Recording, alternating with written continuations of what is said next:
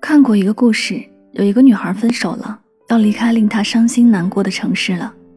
临走时，母亲对她说：“孩子，你记住了，去了新的地方，记得把一切不快乐都抛掉，千万别回头看。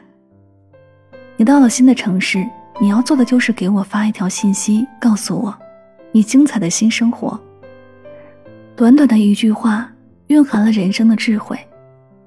已经过去了的，无论再怎么缅怀，也回不到原点；已经发生了的，再怎么叹息，也改变不了结局。现实生活中，很多人不快乐，就在于无法把过去的那扇门关好，不愿意与不可改变的事握手言和。莫言在长篇小说《生死疲劳》中有这样一句话。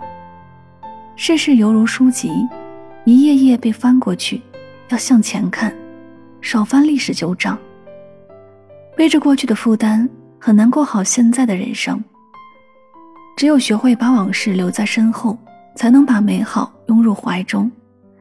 没有人可以回到过去重新开始，但每个人可以从现在开始创造新的未来。有些事情该翻篇了，有些执念也该放下了。有些伤害也该释怀了。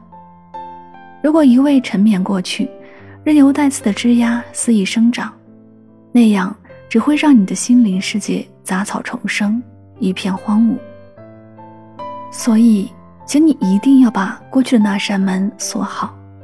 它或许是感情之门，或许是生活之门，亦或是人生之门。